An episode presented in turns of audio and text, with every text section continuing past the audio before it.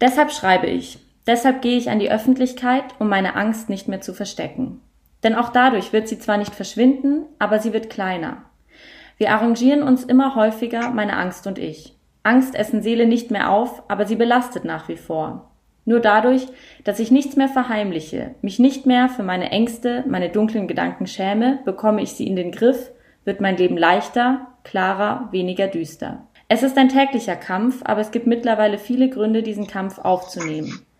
Angst haben ist nichts, wofür man sich schämen sollte. Niemals. Genau genommen keine psychische Krankheit. Denn es ist ein Kampf, sich jeden Tag gegen sie und für das Leben zu entscheiden. Aber ein Kampf, der es wert ist, gekämpft zu werden. Dieses Zitat ist von Uwe Haug. Uwe Haug ist Blogger, Buchautor und hat während eines Klinikaufenthalts angefangen unter dem Hashtag aus der Klapse über Depression und Psychiatrie zu twittern. Uwe Haug ist heute bei mir im Podcast zu Gast. Hallo Uwe, vielen Dank, dass du da bist. Hallo und ich bin sehr gerne dabei. Du beschäftigst dich ja heute viel mit der Entstigmatisierung psychischer Erkrankungen und hältst zum Beispiel Vorträge in Schulen und versuchst andere Betroffene zu unterstützen. Deshalb habe ich dich auch eingeladen, weil Entstigmatisierung und Scham eigentlich ziemlich eng zusammenhängt. Bei der Entstigmatisierung geht es bei dir ja viel um Depressionen, aber auch um Angststörungen, um Suizidgedanken, Suizidversuche und so weiter. Und vielleicht starten wir einfach mal mit dem großen Thema Depressionen. Kannst du was dazu erzählen, was Depressionen nicht sind. Okay, also das ist jetzt mal die andere Richtung. Ich habe jetzt mal nur erklären müssen, was sie sind. Also was sie nicht sind, ist, ist einfach mal so eine kleine Verstimmung oder eine Charakterschwäche. Das definitiv nicht. Manche streiten drum, manche wollen das nicht hören, aber ich sage immer, es ist eine ernstzunehmende Krankheit. Denn sobald ich sie als Krankheit definiere, kann ich auch was dagegen tun. Mhm. Jetzt die richtige Richtung. Was sind denn Depressionen stattdessen viel mehr? Starke Antriebslosigkeit. Es ist ein, es ist ein, also meine Depression spezifisch war eine dystemische, das heißt eine Depression, die nicht diese Tiefs hat, wo man gar nichts mehr tun kann. Aber man ist immer, man ist eigentlich immer schlecht drauf, man ist immer unmotiviert. Ja, die Welt sieht einfach immer nur grau aus. Man, wenn man Gefühl hat, dann meistens Angst, wenn man merkt, stimmt was nicht, aber ansonsten ist man komplett gefühllos. Also ich habe immer gesagt, meine Frau habe ich schon noch geliebt, aber in diesen Depressionsphasen war das eher logisch als emotional. Also das ist so dieses Gefühl, was man da hat. Mhm. Kannst du was dazu erzählen, warum Depressionen eigentlich bei uns so schambehaftet sind oder was daran überhaupt so schambehaftet ist? Ja, ich glaube, das ist, eine, das ist ein äh, Thema, was die ganzen psychischen Krankheiten betrifft. Es ist schlichtweg dieses, dieses, dieser Aspekt, dass Menschen mit einer körperlichen Erkrankung, also körperlich meine ich jetzt Kopf abwärts, dass die, das ist okay, das kennt man, da kann man was reparieren, dann ist es wieder gut. Das sind funktionierende Einzelteile des Menschen quasi. Das Gehirn ist so eine Sache, da denken alle sofort, wenn sie an psychische Krankheiten hören, der ist gefährlich, der ist nicht mehr ganz bei sich, der ist, der ist verrückt im Sinne von, ne, er sitzt halt eben, deswegen habe ich auch so getwittert, in der Klapse man hat immer so ein Gefühl, dass die Leute denken, wenn ich denen sage, ich, also habe ich am Anfang gehabt, wenn ich denen sage, ich habe Depression oder eine Angststörung, dann wollen die mit mir nichts mehr zu tun haben. Deswegen sagt man das dann irgendwann früher oder später nicht mehr. Das ist dieses Stigma an der ganzen Geschichte. Kannst du dir oder gibt es so Gründe, warum Leute dann mit dir nichts mehr zu tun haben wollten? Also warum die quasi so stark abgeblockt haben? Also wie kommt man überhaupt darauf, vor Depressionen oder vor depressiven Menschen irgendwie Angst zu haben? Ich glaube, bei vielen ist es einfach das Unwissen darüber, wie man mit einem Menschen umgeht, der eine psychische Erkrankung hat. Weil ich habe gemerkt, also es gab viele, die, meist waren es welche, die irgendwie betroffen waren, also mit Angehörigen oder selbst betroffen waren, die hatten Interesse. Da war der Effekt, da ist endlich mal jemand, der drüber spricht, jetzt kann ich mal Fragen stellen. Die anderen, das waren so die, die wollten gar nicht wissen, was das ist, weil die sich damit gar nicht befassen wollten, weil das ist, das ist, ich bin so ein heiterer Mensch, das, das ist nichts für mich, da zieht es mich vielleicht runter. Also die wollten das Thema einfach nicht anfassen. Ich habe immer gesagt, das ist wie früher an den Anfängen, als man Krebs oder AIDS erkannt hat, wo die Leute auch die Krankheit hatten, aber keiner hat sie verstanden und da wollte man mit den Leuten nichts zu tun haben, weil man könnte sie ja auch bekommen. Ich glaube, so ähnlich ist es auch mit, mit Depression heute noch, dass es eben eine Sache ist, da will man gar nicht drüber nachdenken, das will man gar nicht haben und deswegen blocken da manche Leute. Bei mir waren es Dank relativ wenige. Kannst du so erzählen, wie sich deine Depression oder wie sich die Depression bei dir überhaupt entwickelt hat? Also was waren die mhm. Ursachen und vielleicht auch welche Rolle hat Scham bei der Entwicklung der Depression gespielt? Oh, das ist beides, beides ein Paket, was mir sehr viel, sehr viel Bedeutung hat. Also ich weiß durch meinen Therapeuten, dass ich mit seit meinem zwölften Lebensjahr Depression habe. Äh, da ist mein Vater mit einer schweren Krankheit erkrankt und ich musste dort quasi das brave, nicht, äh, nicht auffällige, funktionierende Kind werden. Und das habe ich dann gemacht, aber dann ist klar, dass man immer nicht mehr man selbst ist und das hat dann, dann zu Depression geführt. Ich habe die, äh, vielleicht war das auch schon Scham, ich habe die von mir selber eigentlich nie als Depression gesehen. Ich habe immer gesagt, ich bin halt charakterschwach. Ich bin halt einer, der ist trauriger als andere. Ich gehe halt auf eine Party und habe dann nicht so viel Spaß wie andere, aber das ist halt, das bin ich. da kann ich nichts für, das ist halt mein Typ, das lässt sich nicht ändern. Und ich habe eigentlich, ja, man muss sagen, über 30 Jahre mit mir rumgeschleppt durch Situationen im Beruf, mehrere Gespräche hat, dann, hat sich dann das Ganze verstärkt, verschärft und ist dann eskaliert. Also ich habe dann irgendwann den Moment gehabt, wo ich nicht mehr dieses, diesen Level hatte, wo es mir schlecht ging, aber ich konnte es kontrollieren, sondern ich habe gemerkt, ich stürze immer mehr ab. Das war dann der Moment, wo, die, wo diese Depression gekippt ist eigentlich. Also ich habe die schon seit meinem 10. Lebensjahr, aber erst seit ungefähr 2003 war das, seit etwa 17 Jahren ist es ausgebrochen, im Sinne von sichtbar geworden. Und seit eigentlich erst dem Suizidversuch ist es für mich auch selbst eine Krankheit gesehen. Ja, habe ich auch selbst eine Krankheit darin gesehen. Vorher war das eben ich. Das war, habe ich nicht, ich habe keine Depression. Es war, war, war ein Etikett, was ich nutzen konnte, wenn es mir nicht gut ging, aber akzeptiert habe ich es erst nach dem Suizidversuch in den Kliniken. Für Leute, die eben mit Depressionen nichts am Hut haben, das nicht kennen, kannst du ein bisschen erzählen, wie ein Alltag mit Depressionen aussieht? Oder dein Alltag, wie der aussah? Ja gut, das, ich glaube, das war bei mir immer so eine Kopplung der Depression mit der Angststörung. Also es ist halt so, dass du, dass du eigentlich bei allem, was du erlebst, habe ich gleich hinterfragt, wo kommt das Negative daran? Oder habe es einfach nicht, nicht für, für mich wert gesehen. Das darf ich mir eigentlich gar nicht gönnen. Also ich habe immer so diese, diese Phasen gehabt, da wollte ich dann immer mal, mal machen. Und ich habe angefangen, mich für was zu interessieren und dann, um die Depression einzudämmen, habe ich dann angefangen, das zu sehr zu tun. Also ich habe mich da reingesteigert quasi, weil ich einfach gemerkt habe, ich habe dann dunkle Gedanken. Ich habe also ich habe jetzt nicht unbedingt von Anfang an an Suizid gedacht, aber schon so, mein Leben ist nichts wert. Also das ist jetzt, ich muss mir beweisen, dass ich was wert bin, weil ich bin eigentlich ein wertloser Mensch und das bohrt in einen, das nagt in einen. Wenn man das halt immer wieder, man, man kriegt es natürlich gesagt, das stimmt doch gar nicht und dann denkst du, ja, ja, der sagt das bloß weil. Also man kann immer aus allem Positiven, was man bekommt oder gespiegelt bekommt, was Negatives rausziehen. Also ich habe eigentlich nie es geschafft, dass mich immer gesagt hat, ja, das ist so, das ist, das ist ein toller Teil von mir, das, das bin ich stolz drauf. Nee, das war immer so, naja, Glück, dass ich es noch hab, aber wahrscheinlich ist es bald weg. Genau, jetzt nochmal zu der Frage zurück. Welche Rolle haben Schamgefühle am Anfang deiner Depression, aber auch währenddessen gespielt? Ich habe ja gemerkt, also sagen wir so, es war jetzt nicht so, dass ich nur gedacht habe, ich bin jetzt einfach nur ein trauriger Mensch. Ich habe schon gedacht, irgendwie wäre es schon schön, wenn ich da was dran ändern könnte. Aber ich habe dann einmal über meine Eltern tatsächlich mal, da war ich glaube ich 15 oder so, nicht einen Therapeuten, aber so einen Seelsorger mal aufgesucht, der aber nur meinte, also eigentlich brauchen sie keine Therapie, ihre Eltern brauchen Therapie. Wo das für mich wieder abgehakt war. Und danach war es halt so, dass ich immer diese, dieses, du sagst zwei, dreimal, mir geht's schlecht. Leute sagen dann so, ja, schön, äh, okay, ich muss mal weiter. Und dann sagst du es nicht mehr. Da fängst du an, eben Masken aufzusetzen. Du merkst, das ist, wird nicht gehört. Das, wollen die auch nicht hören. Und dann fängst du an, eben an, diese Scham davor zu entwickeln, dass du so bist, dass du eigentlich im Prinzip nicht mitspielen kannst bei dem, was, was das Normale ist. Ich glaube, das ist die Kernscham von dem Ganzen, dass du einfach, du merkst, irgendwo ist an dir was falsch. Und das ist was, was man besser nicht rauslässt, weil falsch sein ist nie okay. Mhm. Dann fängst du halt an, das zu verstecken das war, glaube ich, bei mir so der, das Hauptproblem, dass es dann eben so über, die Jahr, über das Jahrzehnt hinweg eigentlich ich aufrecht gehalten habe. Ja, und ich glaube, die irgendwie, also es gibt ja in unserer Gesellschaft schon so eine Vorstellung davon, dass man irgendwie, wenn man normal ist, eben irgendwie glücklich und zufrieden ist und so. Und mit genau dieser Vorstellung brechen ja Menschen mit Depressionen ganz krass. Also, dass man irgendwie da nicht so glücklich ist, wie es irgendwie vorgegeben ist. Du hast vorhin gesagt, eigentlich ist so eine Depressionen irgendwie ein Zustand, da, da passiert was Schwieriges mit den, mit den Gefühlen, weil oft fühlt man sich irgendwie relativ gefühlsleer. Also ich kenne das auch von mir selber mhm. in depressiven Episoden. Da finde ich einfach überhaupt keinen Zugang zu meinen Gefühlen. Mhm. Kannst du was dazu erzählen, was im Laufe so einer Depression mit Gefühlen passiert und ob es vielleicht auch eine Scham dafür, also für ganz bestimmte Gefühle gibt?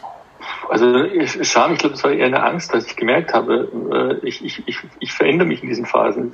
Ich bin, ich bin sehr, sehr negativ eingestellt, ich bin sehr, äh, wie soll man sagen, motivationslos. Und das habe ich gemerkt, das ist, also es war halt einfach so ein Gefühlszustand, wo ich gemerkt habe, der ist nicht normal, da stimmt was nicht. Das ist nicht, das ist nicht, also ich habe es im Sinne von gemerkt, das ist halt dein, dein negativer Part, den du hast. Und das hat mich dann mal runtergezogen, auch nochmal, das hat eigentlich das Ganze verstärkt. Also ich habe mal gesagt, Depression fühlt sich dann an, wie wenn du mit deinen Freunden im Schwimmbad bist, ihr geht tauchen, die tauchen mit dir mit, dann wollen sie raus zum Essen, steigen aus dem Schwimmbad, du willst auch aus dem Schwimmbad raus, knallst gegen eine Eisdecke. Versuchst denen noch zu signalisieren, helft mir, ich, ich ertrinke hier gerade und die oben sagen nur, was ist denn, da ist doch gar nichts. Und so alleine, so, so, so hilflos fühlt, fühlt, fühlt man sich dann eigentlich. Das ist wie so ein Sog, der einen in so, eine, so ein dunkles Loch oder in so ein Tal zieht, wo man gar nicht mehr raus kann alleine. Und ich habe immer gesagt, meine Rettung war lange Jahre hinweg meine Familie und vor allem meine Frau, hier immer noch so ein Seil runtergeworfen hat, dass ich nochmal rausklettern konnte. Also dass ich immer nochmal mich wieder stabilisieren konnte. Aber das hältst du halt nicht ewig durch. Und dann irgendwann kippt das Ganze. Und das war bei mir eben durch Trigger, dass es gekippt ist. Dann war es nur noch, jetzt ist alles aus, ich kann nichts mehr, ich bin nichts wert, ich, nee, das war's dann. Das ist total das schöne Bild. Ich finde, das trifft es ziemlich gut mit dem, mit dem Schwimmbad. Das sollte ich mir merken. Kannst du ein bisschen mehr über diese Trigger erzählen, die dazu geführt mhm. haben, dass die Depression gekippt ist? Also was, was, was, was, sind solche Trigger? Also bei mir ist es spezifisch durch die Kindheit bedingt, das haben wir jetzt auch alles ausgegraben. Ich habe halt in dieser, in dieser Zeit, wo mein Vater krank war, gelernt, ich muss funktionieren. Und ich muss gut funktionieren. Das heißt, gute Noten, brav sein, still sein, am besten gar nicht sichtbar sein, weil meine Mutter mit mir was Streit hatte, also eigentlich immer. Es gab eigentlich nur nicht miteinander reden oder anschreien. Und das habe ich dann irgendwie immer ausgehalten, habe dann versucht immer statt anschreien nicht miteinander reden zu machen, indem ich verschwinde oder halt perfekt bin. Und mein Therapeut hat immer gesagt, das ist dieses Perfekte habe ich halt weitergetragen. Und das war das, war das Leben, was dann eben sich, sich manifestiert hat, dass ich eben die Perfektion, den Perfektionismus bei mir entwickelt habe. Ich, es musste immer alles noch eins besser werden. Und das war dann, äh, lange Jahre ging das noch, weil ne, ich bin, ich war in einem, an der Uni, ich war in einem Forschungsstipendium, da konnte ich mich selbst frei bewegen. Das heißt, ich konnte mir meine eigenen Definitionen bauen. Und dann bin ich eben gewechselt in ein Angestelltenverhältnis und da fing es halt an, dass da der Druck von außen kam. Und ich habe gemerkt, also das habe ich aber auch später gelernt, ich bin sehr allergisch gegen Druck von außen. Also ich kann mit Leuten, die über mir stehen und die auf Druck auf mich ausüben, überhaupt nicht umgehen. Null. Gar nicht. Das habe ich jetzt gelernt langsam, davor überhaupt nicht. Wenn da jemand mir was Negatives sagt, ist das für mich gleich wie Welt zusammengebrochen. Und das waren die Trigger. Also ich hatte dieses Gespräch 2003, so ein Jahresgespräch, was eigentlich normal, ich hatte erwartet, ja gut, Sie sind jetzt nicht der Überflieger, aber es ist okay und bla, und darf es nicht noch verbessern, das Übliche. Und das ist gekippt in einen Vorwurfskanon von wegen, ich würde mich nicht organisieren, alles Mögliche. Und ich war halt dann plötzlich komplett raus.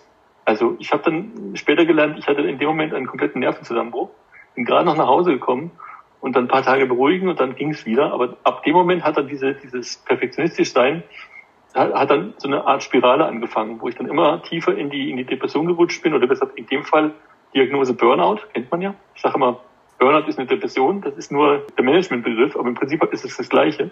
Ja. Und das kam als für mich als Diagnose, ja, das ist gut, das, das kann ich, das kann ich als Schild hochhalten. Ich habe mich verbrannt für die Firma, super.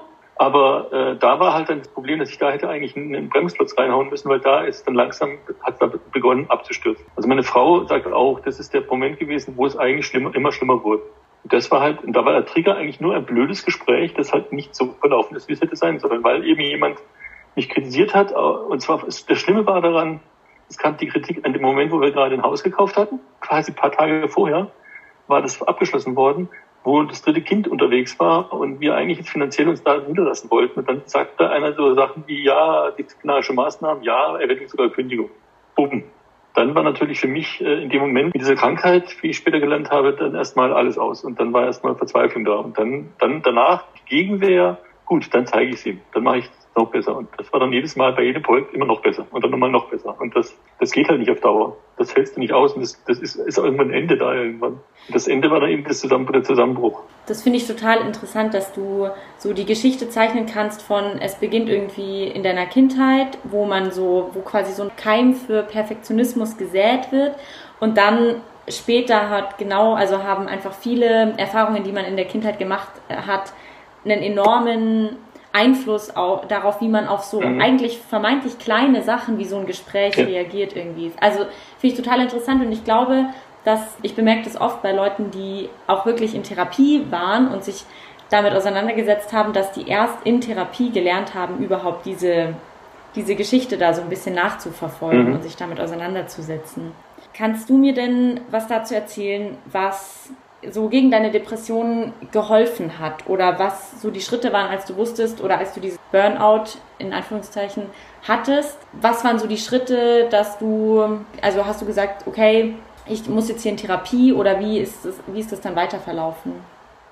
Also es war so, dass, dass damals 2003 die Diagnose war für mich nur eine Diagnose, die ich halt mitgenommen habe um es mir zu erklären, warum ich da zusammengebrochen bin, aber es war immer noch nicht diese Diagnose. Äh, ich habe dann schon gesagt bekommen, das ist eigentlich eine Erschöpfungsdepression, aber das war für mich natürlich kein Thema, weil ich da ja noch in diesem, in diesem Gedankenbild war, das darf ich nicht haben. Ich muss perfektionistisch sein, die Person habe ich nicht.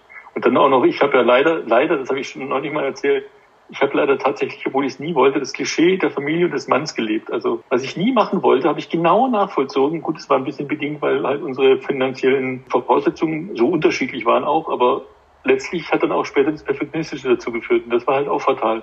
Was ich dann gemacht habe, ich habe dann 2010 erst einen Zusammenbruch gehabt, also wo ich, wo ich quasi am Rechner nichts mehr lesen konnte, wirklich wortwörtlich. Ich habe ich hab Buchstabensalat gesehen. Da wurde ich dann krankgeschrieben für vier Wochen und da hieß es dann auch, suchen Sie einen Therapeuten. Habe ich dann auch gemacht, habe auch einen gefunden. Dann hieß es halbes Jahr Wartezeit und nach dem halben Jahr gucken wir mal, ob, ob Bedarf besteht. Und dann kam der erste Fehler von mir. Nach einem halben Jahr habe ich mir natürlich wieder eine Maske aufgesetzt. Da war ich ja wieder stabil genug. Und habe wieder gesagt, ja, ja, mir geht's gut, alles bestens, ich hab's wieder, hab's wieder im Griff. Ganz dicke Lüge, aber mir, mir selber auch vorgelogen. Und dann 2013, da war dann der Absturz echt äh, wirklich eindeutig. Und da wurde ich auch länger krank geschrieben. Und dann musste ich auch tatsächlich einen Therapeuten finden, mit Bestätigung, dass wir einen Termin haben. Da war die Wartezeit aber schon ein Jahr und dann ist es eben alles zu spät angefangen. Also diese, diese ich habe, ich sag heute hätte ich hätte ich selbst früher bei 2010 zum Beispiel gesagt, ja, ich brauche Hilfe. Hm, wäre vielleicht nicht so nicht so so tief gerutscht und wäre vielleicht nicht der Suizidversuch passiert. Weil 2013 ich hatte noch, glaube, drei oder vier Sitzungen und dann war eigentlich schon, dann war es zu spät. Also mein Therapeut hat später gesagt, als ich gefragt habe, sag mal, hast du denn nichts gemerkt davon? Und hat er gesagt, woher denn?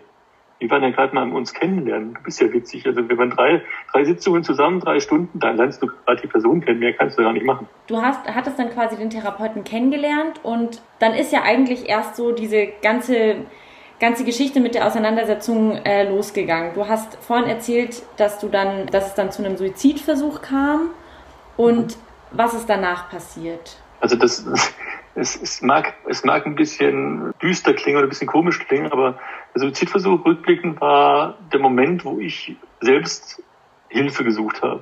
Bedingt dadurch, das war so eine Sache, die lief so, dass quasi meine Frau mich durch Zufall gerettet hat, eigentlich, weil ich einen Abschiedsbrief auf WhatsApp geschrieben habe, wo ich dachte, den wirst, du jetzt später lesen. Und sie hat ihn gelesen und damit mein, meine Handlung unterbrochen und mich dadurch quasi gerettet, weil ich dann nichts weitermachen konnte und in Koma gefallen bin. Und dann war für mich quasi im nächsten Morgen das Aufwachen der Klinik das, das so, wie soll ich, sagen, erstmal Komplettuntergang. Jetzt, was habe ich denn gemacht? Das kann ja wohl nicht sein. Und meine Frau ist auch nicht da. Das war es jetzt. Die, die verlässt mich. Das ist alles aus. Und dann, und dann kam sie, hat mich noch angelächelt, hat mir meine Tasche mitgebracht für die, für die, für den Aufenthalt, ein T-Shirt rausgezogen, wo Return drauf stand. Und wir mussten beide lachen. Und dann war für mich klar, gut, das ist doch, das ist noch immer da. Das bleibt wohl auch da. Jetzt sollte ich mich darum kümmern, dass das nie wieder passiert. Ich bin aber auch da erstmal in die Klinik mit der, mit der Prämisse, helft mir, ich habe einen Suizidversuch gemacht. Das kann, das bin ich das darf nicht sein. Das, das verhindert das in der Zukunft. Erst in den Kliniken, also in der, vor allem in der ersten, in der ersten Klinik in der offenen Therapie, habe ich dann langsam akzeptiert, dass ich tatsächlich eine Erkrankung habe. Das war auch viel bedingt durch ja, Therapeutengespräche, aber noch viel mehr durch die Gespräche mit Patienten, die die Krankheit auch hatten und die mir dann mal ja, man kann sagen, manche haben ja die Leviten gelesen, so nach dem Motto, ja, ja, du denkst doch auch, dass die Welt daran schuld ist, wie es dir geht. Und ich so, natürlich, ja. Ja, nee, das bist du. Weil die Welt, der bist du egal. Äh, ob du jetzt krank bist oder nicht, das juckt die nicht. Du bist der, der, der was ändern kann. Und da war dann der, der Schlüsselmoment, wo ich gesagt habe, gut, jetzt, ich habe Depressionen, ich habe die Diagnosen, ich, ich sehe es für mich als Krankheit an und jetzt ändere ich das. Jetzt, jetzt versuche ich diese Krankheit zu gesunden, in Anführungsstrichen. Kannst du dich noch erinnern, was in dem Moment, als du deine Erkrankung als Erkrankung akzeptiert hast, was da mit deinen Schamgefühlen passiert ist oder ob da was mit denen passiert ist irgendwie. Also das war bei mir, glaube ich, anders. Bei mir war das schon da, wo ich angefangen habe zu twittern. Weil äh, ich habe halt gemerkt, in der, in der geschlossenen erstmal, mir fällt die Decke auf den Kopf, ich habe geschrieben und habe dann gemerkt, dass Feedback von Leuten kam, so was ist denn mit dir passiert?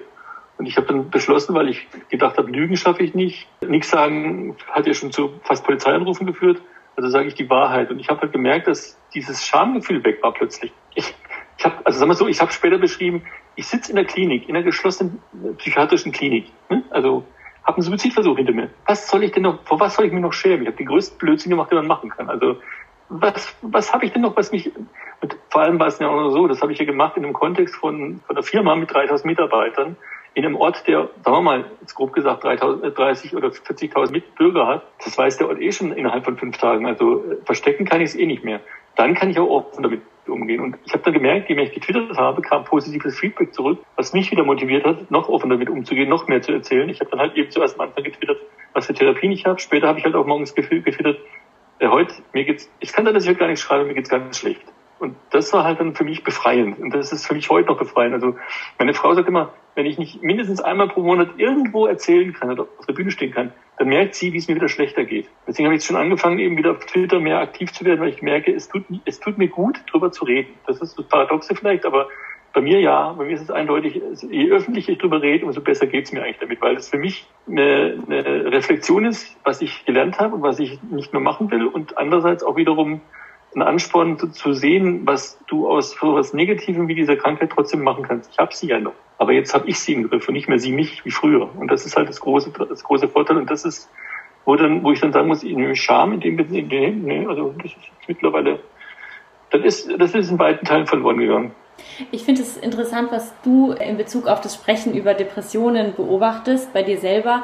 Kann ich in Bezug auf so Gespräche über Scham bei mir beobachten? Also mhm. auch da irgendwie, je mehr man drüber spricht, desto besser geht es einem und desto besser oder desto leichter ist es auch zu akzeptieren, dass man sich für bestimmte Sachen schämt oder dass man mit bestimmten Problemen irgendwie zu tun hat. Mhm. Also kann ich total nachvollziehen, dass du das für dich brauchst, so mindestens einmal im Monat darüber zu reden. So auch weil man ja, also ich weiß nicht, wie es dir geht, aber man merkt dadurch ja oft, dass man in anderen Personen damit auch einfach was bewirkt. Also ich kann mir vorstellen, wenn ja. du Vorträge darüber hältst, dass das anderen Menschen einfach enorm viel bringt und das ja. ist ja total schön dann irgendwie zu bemerken.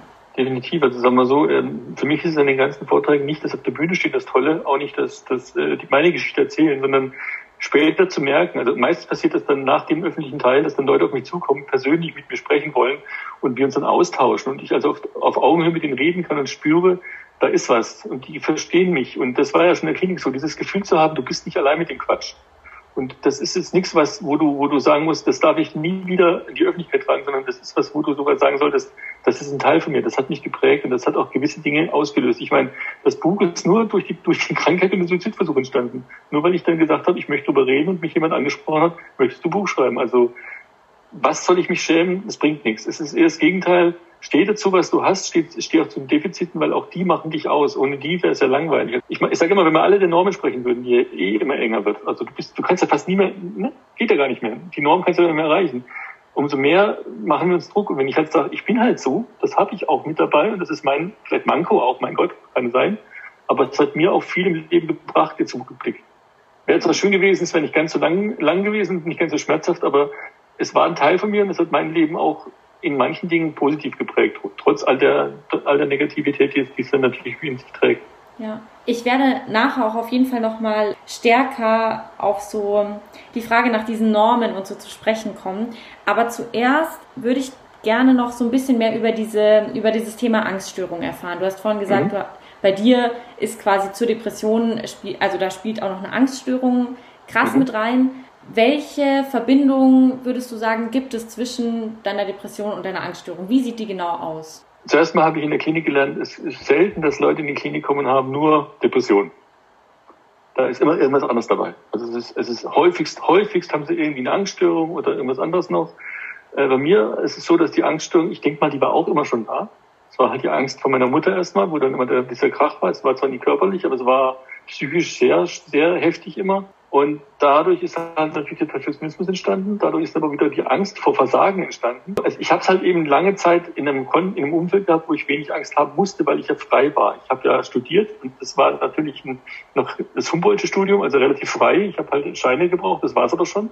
Da war ich relativ frei in meinem Handeln, das war gut.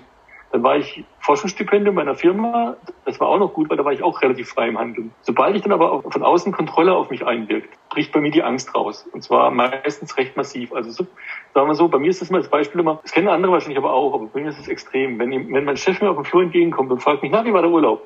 Kann ich mit ihm reden? Kein Problem. Kommt derselbe Chef auf mich zu und sagt, wir müssen über ein Jahresgespräch sprechen. Habe ich schon in dem Moment Panikattacken.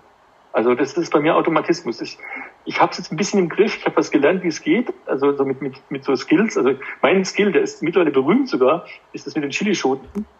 Wenn ich eine Panikattacke bekomme, dann haue ich mir eine Chilischote rein, habe diesen Schmerzreiz, dadurch wird die, wird die Panik unterbrochen. Aber das ist bei mir so, dass das, und ich glaube, das hat sich durch dieses, durch diese ganze Geschichte mit dem Gespräch hat sich das verschärft. Das wurde dann immer schlimmer, weil ich natürlich bei jedem Jahresgespräch, die Jahresgespräche. Ich habe drei Tage vorher, drei Tage danach habe ich körperliche Beschwerden gehabt. Also mir war schlecht, ich was, ich musste mich fast übergeben. Nur wegen dem Jahresgespräch, wo meistens dann eigentlich sogar rauskam, ah, super, war prima, alles bestens, aber egal. Beim nächsten ist es Katastrophe. Also die Angst, die da drin steckt, die, die, die macht dir alles kaputt, was du an Leistung bringst und was positiv. Und bei mir war es sogar so, dass ich gelernt habe, der Suizidversuch an sich, das hat nichts mit der Depression zu tun. Die hatte ich damals im Griff. Im Sinne von, das war nicht das Dominante. Das Dominante war die Angststörung. Ich habe in diesem Moment, wo ich dann die Panik hatte und, und das losgegangen ist, hatte ich eine Panikattacke, eine schwere, eine massive. Und bei mir war das Problem am Anfang, normalerweise Panikattacken gehen exponentiell. Also die steigern sich immer lang, immer schneller, immer schneller, immer schneller, gehen dann hoch. Aber die, die steigern sich langsam am Anfang. Bei mir war das so, ich war null und dann sofort Panik. Also ich habe keinen keinen Zwischen, und das hat mein Therapeut mir hingekriegt, zu sagen, gut, jetzt lernen wir mal langsam zumindest mal nicht sofort in Panik auszubrechen, damit man das merkt. Und damit ich unterbrechen kann. Und das war also der Punkt. Aber das, die Angst, ich, ich denke mal, das hat sich gegenseitig befeuert ein bisschen auch. Also in dem Moment, wo dieser Kontext mit dem Gespräch war, da hat sich das beides ein bisschen hochgeschaut. Zuerst die Angst, die immer schlimmer wurde und dann, ich glaube, dann, wo dieser Zusammenbruch war, dann die Depression, die hat gezeigt hat, guck, hier, da, Beweis, du kannst eh nichts bist eh ein Versager. Punkt. Das war so ein, das war so ein Zusammenspiel, glaube ich. Das war das Problem. Und das, das Schwierige daran war, dass am Anfang alle auf die Depression angesprungen sind. Ich bin also quasi ein Jahr lang nicht falsch, aber mit dem falschen Fokus therapiert worden. Die haben alle Depression therapiert. Ich habe immer gesagt, hey Leute, ich habe eine Angststörung, die würde ich gerne auch angehen. Ja, das ist noch nicht so wichtig. Dann habe ich drei Wochen, äh, zwei Wochen angefangen zu arbeiten wieder, also so Hamburger Modell, also quasi Einstieg mit ein paar Stunden nur. Und nach, na, an dem Moment, wo ich wieder hätte voll arbeiten müssen, habe ich dann wieder sowas gehabt wie, naja, ich habe meiner Frau getwittert, weißt du, das Beste doch, wäre doch gewesen, es hätte geklappt. Also ich bin, fühle mich hier nicht, als ob ich hier bleiben sollte. Und dann ist meine Frau panisch geworden, dann muss ich wieder in die Klinik. Und dann haben sie endlich gesagt, ja, okay, war wohl doch die Angststörung. Also man sieht, das ist so, es ist nicht so scharfe Kante, das ist das, das ist das, sondern es, es spielt miteinander zusammen. Bei mir war das sehr verzahnt zum Schluss. Kannst du differenzieren zwischen, also weil die, wovor du Angst hattest, ist ja auf der oberflächlichen Ebene erstmal solche Gespräche wie mit deinem Chef. Mhm. Dann gibt es die Ebene, wo man ja sagen würde, okay, da hast du Angst vor, also vor negativem Feedback, davor irgendwie zu versagen und so weiter. Mhm. Und kannst du da differenzieren zwischen, ja, oder anders gefragt, spielt da eine Rolle, dass du Angst vor Beschämung hast? Also eine Beschämung, die auf das Versagen folgen könnte? Mhm. Oder ist es lediglich die, diese Versagensangst? Also ich glaube schon, dass es eine Kette ist. Also bei mir, sagen wir so, ich habe auch mal das Beispiel geprägt, ähm, ich weiß nicht, ob das, ob das, ob das Imposter-Syndrom oder das Vortäuscher-Syndrom was sagt. Also es ist, glaube ich, es ist, glaube ich, keine richtige Krankheit, aber es ist zumindest ein, ein, eine, eine Diagnose eines, eines bestimmten äh, Blicks auf die Welt. Den hatte ich. Der Blick war immer der, ich hab, eigentlich kann ich gar nichts. Ich habe zwar studiert, ich habe zwar Magister abgeschlossen, also das musste ich mir immer wieder sagen, weil ich selber vergessen habe, weil es nichts wert war für mich. Und eigentlich, aber ja, trotzdem, nee, weißt du, nee, äh, das ist alles nur Glück gewesen und du kannst es eigentlich gar nicht und die werden es merken. Und dann war die Angst da, die merken das, also es war nicht nur die Angst da, ähm, die Angst an sich vor diesem Gespräch, sondern die Angst, wenn das Gespräch so läuft, wie ich es vermute, kriegen die raus, dass du nichts kannst. Und dann war natürlich äh, als nächste Konsequenz, ja, dann, dann, dann, dann kannst du dich schämen, weil dann haben sie dich erwischt. Dann bist du, dann, ne, dann ist die Scham da, du hast es nicht, du, du hast alles nur so vorgetäuscht, du kannst eigentlich gar nichts. Und das war für mich, also, es war so eine, so eine existenzielle Angst, weil ich genau gewusst habe, oder, nein, nicht gewusst, weil ich dachte, wenn die Gespräche so laufen, wie ich vermute, kriegen wir das raus und dann, dann ist die Scham da, weil dann hast du Mist gebaut. Mhm. Das war, glaube ich, der, der, der Kern des Ganzen. Also es war eigentlich im Kern, mein Therapeut hat immer gesagt, der kleine Uwe ist immer noch dabei. Und zwar zu laut. Der kleine Uwe mit zwölf ist noch dabei und der hat dauernd Angst, sich zu blamieren und sich dann schämen zu müssen, weil er ja nicht, nicht gut genug ist. Und den muss man in den Griff kriegen. Also er muss nicht weg sein, das ist okay, den, den hat man, das ist normal. Aber der erwachsene Uwe und der vielleicht noch, wie, heißt, wie nennt sich das so schön? Ich glaube, der, der Berater Uwe oder der, der, der logische, die logische Ebene, die müssen dominant sein. Und das war das eben, wo ich halt immer den kleinen Uwe hatte, der sich dauernd geschämt hat, vor allem, was irgendwie hätte schiefgehen können. Also schiefgehen oder Kritik üben, boah, oder Kritik empfangen, boah, keine Chance. Sofort Scham, sofort knallrot und ich möchte nur weg. Also das, ja, ich glaube, das war so, die, die, der Kern war tatsächlich diese, dieses, ihr erwischt mich, ich kann nichts, ihr erwischt mich. Da habe ich permanent Angst davor gehabt. Und dann halt daraus in Konsequenz reine, pure Existenzangst. Also, dass morgen oder übermorgen irgendwas passiert und das war's. Habe ich heute noch ab und zu. Aber ich habe es im Griff, Gott sei Dank. Ah, da, da, ist so viel richtig interessant für mich gerade, was du sagst. Und so vieles kenne ich von mir selber auch irgendwie. Also zum einen, dass, dass du das Imposter-Syndrom angesprochen hast, weil ich glaube eben das bei genau dieser, dieser Figur oder so, ähm, dass da eben Scham so eine riesige Rolle spielt, weil ja bei der Scham ja. eben das Gesehen-werden durch andere irgendwie im Vordergrund steht. Mhm. Und das geht dann nicht nur darum, dass man eben versagt, sondern dass andere es mitbekommen und dass andere dann checken, dass man eigentlich noch nie was konnte und dass man gelogen hat, dass man alles nur vorgespielt hat und so. Also ja, ja das kann ich total nachvollziehen. Und auch so diese Arbeit mit dem inneren Kind finde ich irgendwie interessant, weil ich glaube, dass der zwölfjährige Uwe oder auch irgendwie die 14-jährige Laura oder so, dass die noch viel mehr diese, diese Schamgefühle irgendwie pushen und mhm. also, weil die halt für die so viel mehr zum Alltag gehören, als es jetzt möglicherweise für die erwachsene Laura oder den erwachsenen Uwe der Fall wäre. Und das finde ich interessant, dass, äh, dass ihr auch mit innerem Kind viel gearbeitet habt, weil das habe ich auch, auch in meiner Therapie gemacht. Es war am Anfang schräg und ich habe am Anfang gesagt, das finde ich albern, aber mit der Zeit habe ich dann so gemerkt, ja, ja, da, das, da steckt viel drin, was tatsächlich stimmt, wo ich tatsächlich gemerkt habe, ja, der kleine Uwe sitzt da und, und heult fast wieder. Ja, kenne ich. Das Gefühl kenne ich noch von früher. Ja. Ich habe sogar eine Episode gehabt, die fand ich sehr spannend. Da war ich in der, in der Tagesklinik, dann war ich, Achtung, ich war in Tanztherapie. Mhm. Weil äh, es gab vieles in Tanztherapie. Ich habe gesagt, mach Tanz, da, ist, da sind weniger Leute. Ich fand nachher, nachher sehr gut, weil ich habe eine Übung gemacht, da mussten, mussten zwei Leute ein Tuch nehmen, also so ein langes Tuch, mir vom Bauch halten und dann nach hinten festhalten und ich musste versuchen wegzugehen. Und ich fand es zuerst albern, versuch wegzugehen und im Moment, wo ich das versuche, kriege ich, krieg ich Gänsehaut. Und dann ist mir aufgefallen, ich habe gerade das Gefühl, das Gefühl gespürt, wie der kleine Uwe, wenn er Streit mit Mama hatte und weg wollte, wegrennen wollte. Genau das Gefühl hatte ich gerade, wo ich genau wusste, ich kann nicht wegrennen, weil ich kann mich nicht selber versorgen, aber ich möchte weg. Ich möchte unbedingt weg und ich kann es nicht. Da war erstmal, da musste ich wirklich aufhören, musste erstmal Pause machen, weil ich habe gemerkt, oh, oh, oh, dieser kleine Uwe ist noch verdammt dominant und der ist noch verdammt viel da und das ist gar nicht gut, weil das, das lenkt dann alles in die falsche Richtung. Krass, wieso ganz kleine Momente, die dann auch in so einem therapeutischen Setting irgendwie äh, aufkommen. Also wie was die dann eigentlich mit einem machen. Ich habe das heute auch noch, dass ich mir manchmal in so Mini-Situationen, die für niemanden vermutlich irgendwas bedeuten, plötzlich total bemerke, okay, hier ist jetzt gerade die kleine Laura am Start und die, die geht jetzt voll mhm. ab und kommt irgendwie überhaupt nicht damit klar. Aber ich glaube, das ist ja auch ein Therapieerfolg, dass man das dann bemerkt und eben bemerken ja. kann, okay, das ist jetzt eigentlich das Kind, was, ja, was irgendwie ein Bedürfnis hat oder so. Ja, ich war, ich war in Verhaltenstherapie und da war genau das der Kern der ganzen Geschichte. Mein Therapeut hat immer gesagt, mir ist es eigentlich, also ich habe ihn eigentlich genervt, weil ich wollte ja wissen, woher es kommt. Er ist eigentlich gesagt, ich bin Verhaltenstherapeut. Ich interessiere deine Vergangenheit überhaupt nicht. Ich will, dass du in der Zukunft dich anders verhalten kannst und das lernst. Ich sagte, ja, das ist schön, aber ich muss wissen, woher. Sonst kannst du mit mir reden, was du willst, dann höre ich nicht zu. Ja gut, dann gucken wir mal. Und dann hat sich daraus tatsächlich entwickelt, dass man gesagt hat, jetzt müssen wir diese Wolke, die du da noch hast, dieses Kind, was du da noch hast, was dich immer noch lenkt, was immer noch viel zu oft laut ist, beruhigen. Also zeigen, da ist der große Uwe und der kriegt das schon hin und keine Sorge, das passt alles. Und, und dann auch noch zu zeigen, du bist jetzt in einem Umfeld, das ist nicht mehr wie früher, das ist nicht mehr dauernd Gefahr und laut und, und Streit, sondern in der Regel ist es, ist es ganz, ganz zivilisiert und ganz brav. Und diese paar Momente, die sind nicht mehr kleiner Uwe, die kann der große Uwe gut aus, aushalten. Das haben wir, ich würde mal sagen, zu 80 Prozent hinbekommen. Es gibt nur noch so Momente, wo ich denke, oh, Uwe bleibt da. Also kleiner Uwe bleibt da, äh, nicht wegrennen, aber die halt sind kleiner geworden. Du hast vorhin auch die Chili-Schote erwähnt. Das ist mhm. äh, was, was ich auch kenne. Also diese Arbeit mit Notfallkoffern und dass man sich bestimmte genau. Skills aneignet. Kannst du darüber noch ein bisschen mehr erzählen für Leute, die sich damit jetzt gar nicht auskennen oder die das nicht kennen? Also ich habe vor allem zwei Sachen, die mir, die mir sehr am Herzen liegen. Ich habe einmal meine Abschiedsbox aus der Tagesklinik noch.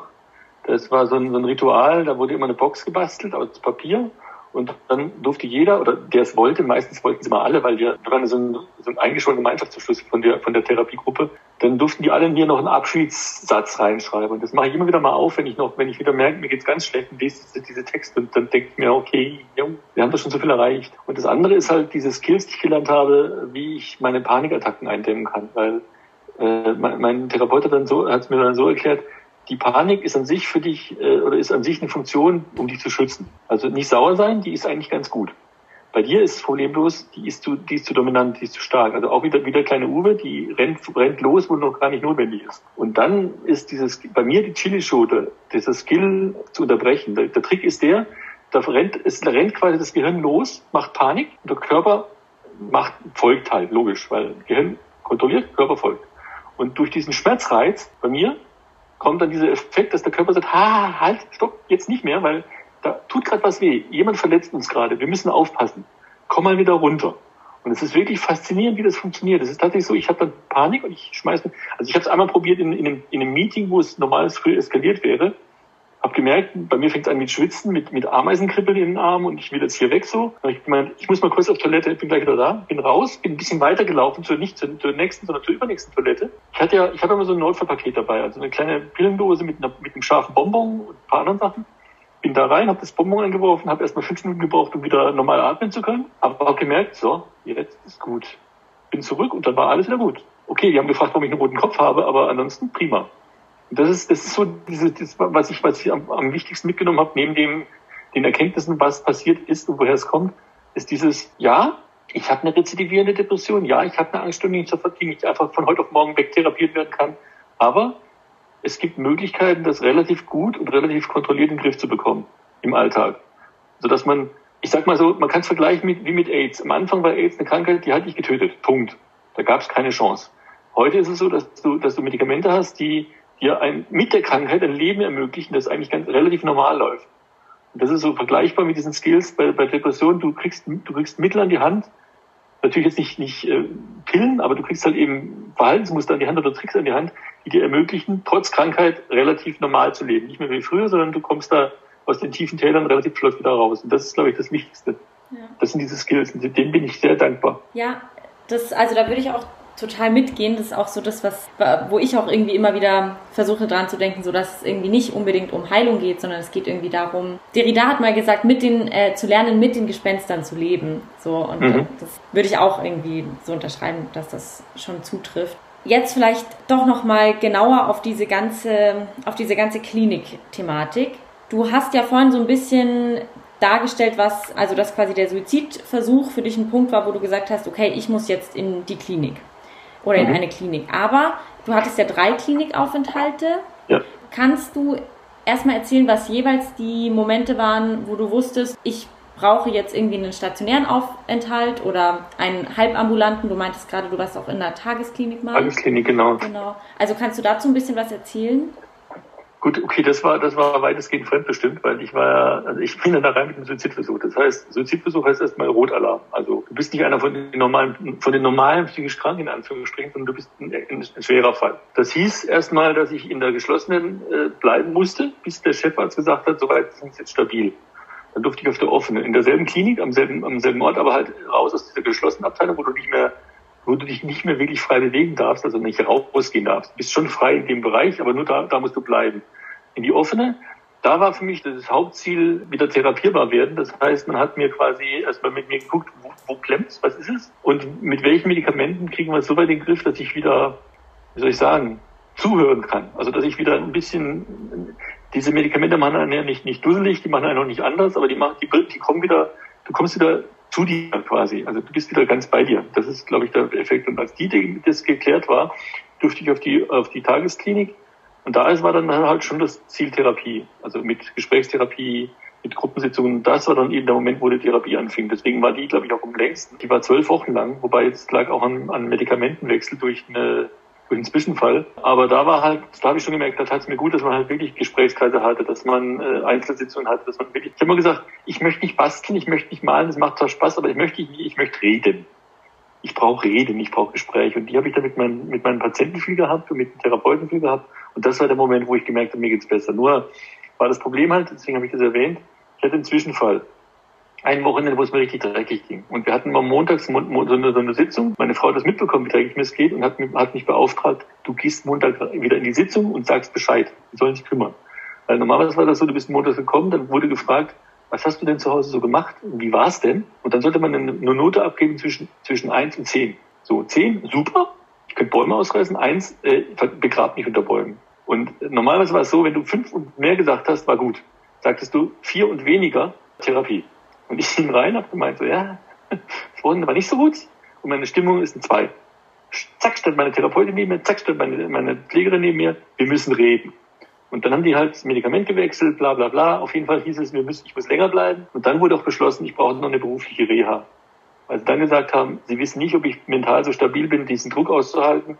Und es gäbe so Reha-Kliniken, die würden sich äh, haben sich spezialisiert auf auch die Untersuchung, wie man, wie stabil man für einen, für einen beruflichen Alltag ist, da soll ich noch hin. Und das haben wir dann beantragt und dann nach leider einem halben Jahr Wartezeit wieder, weil es da Rentenversicherung so lange gebraucht hat, war ich dann in der Reha-Klinik. Und da, das war für mich, glaube ich, die Klinik, die ich am wenigsten mochte, weil schon wieder in der Klinik, schon wieder, Thera äh, schon wieder Ergotherapie, schon wieder, äh, aber da habe ich dann halt eben diese, diese im Buch ja wirklich, äh, das ist glaube ich eine Schlüsselszene auch, oder für, so empfinde ich's, diese Frau kennengelernt. Im Buch heißt sie Anne, die mir dann quasi vor Augen geführt hat, und zwar aus erster Hand, was ich meiner Familie angetan hätte. Und das war für mich, glaube ich, der Moment, wo bei mir ein Schalter umgekippt ist. Und zwar der Schalter, ja, jetzt will ich wieder leben und ja, jetzt will ich wirklich gucken, dass ich diese Sache im Griff bekomme und im Griff behalte. Und das war, glaube ich, der Schlüssel des Ganzen. Also ich sage heute so, manche haben gesagt, in dem, im Buch würde ich die Kliniken so böse beschreiben teilweise. Ich gesagt, ja klar,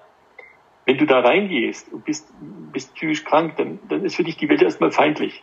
Dann sind auch die Therapien feindlich. Das ist alles, weil das alles blöd ist, weil du eigentlich, du willst ja besser werden. Und das ist alles, die, die beschäftigen mich nur. Rückblickend habe ich bei vielen Sachen begriffen, warum sie es gemacht haben. Und mir haben die Therapeuten auch gesagt, es ist schon klar, dass wir nicht dass wir nicht ein Liebespaar sind und dass wir nicht uns, uns tolle, tolle mögen, sondern dass es halt schon Konflikte sind. Aber die braucht's, um rauszukommen. Ohne die kommt man nicht weiter. Und das habe ich jetzt auch für mich später gelernt. Ich muss lernen, Konflikten entgegenzutreten, um weiterzukommen. Nicht jetzt unbedingt karrieremäßig, das ist für mich kein Fokus mehr, aber für mich selber, um, um stabiler zu werden, um was zu lernen, muss ich mich auf Konflikte oder auf, ich sag mal so, auf unbekanntes Terrain einlassen. Und das habe ich gelernt und das habe ich wirklich sehr viel gelernt durch die Anne. Ich glaube, bei, also mit psychischen Erkrankungen ist es nochmal in besonderem Maße schwierig, weil man eben auch immer eine bestimmte Vorgeschichte hat und so. Aber das ist was, womit, glaube ich, ganz viele Leute Probleme haben, auch wenn das dann bei denen nicht unbedingt so stark in den Alltag eingreift, wie das bei, also bei Menschen mit psychischen Erkrankungen dann der Fall ist. Als du in den, in den Kliniken ähm, warst, du hast gesagt, du hast viel mit, auch mit anderen Patienten und Patientinnen gesprochen. Gab es da auch Momente, wo du dich vor anderen Patienten oder auch vor deinen TherapeutInnen oder so, wo du dich vor denen geschämt hast? Ja, also ganz selten, weil wir waren ja sehr, wir haben ja alle eine Macke. Deswegen, deswegen sage ich so im Buch immer so salopp, wir haben ja das alle zueinander gesagt, hallo du Bekloppter. Also wir waren da eigentlich offen. Wir haben ja alle eine Diagnose gehabt, wir wussten, wir haben ein psychisches Problem.